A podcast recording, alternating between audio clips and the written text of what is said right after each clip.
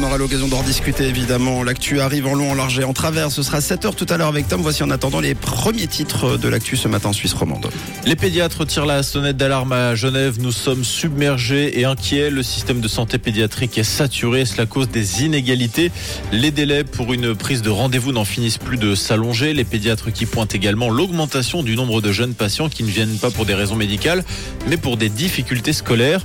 Beaucoup de rendez-vous sont désormais pris euh, dans le but d'obtenir des certificats médicaux, des adaptations pédagogiques, plus de temps durant les épreuves, ainsi que des dispenses.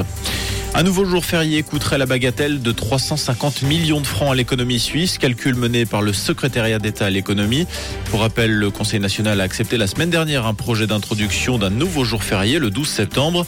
Le Conseil des États doit encore se prononcer. Si le texte est adopté définitivement, ce serait le deuxième jour de congé fédéral avec le 1er août. À Yverdon, on manque de places de parc. Le CAPA veut y remédier. Le collectif Aménagement et Parking Place d'Armes réclame la création d'un parking souterrain de 1000 places. Une initiative populaire devrait être déposée dans le courant de l'été pour une récolte de signatures prévue à l'automne. Merci Tom et comme chaque matin, on vous donne rendez-vous dès 7h pour tous vos titres développés.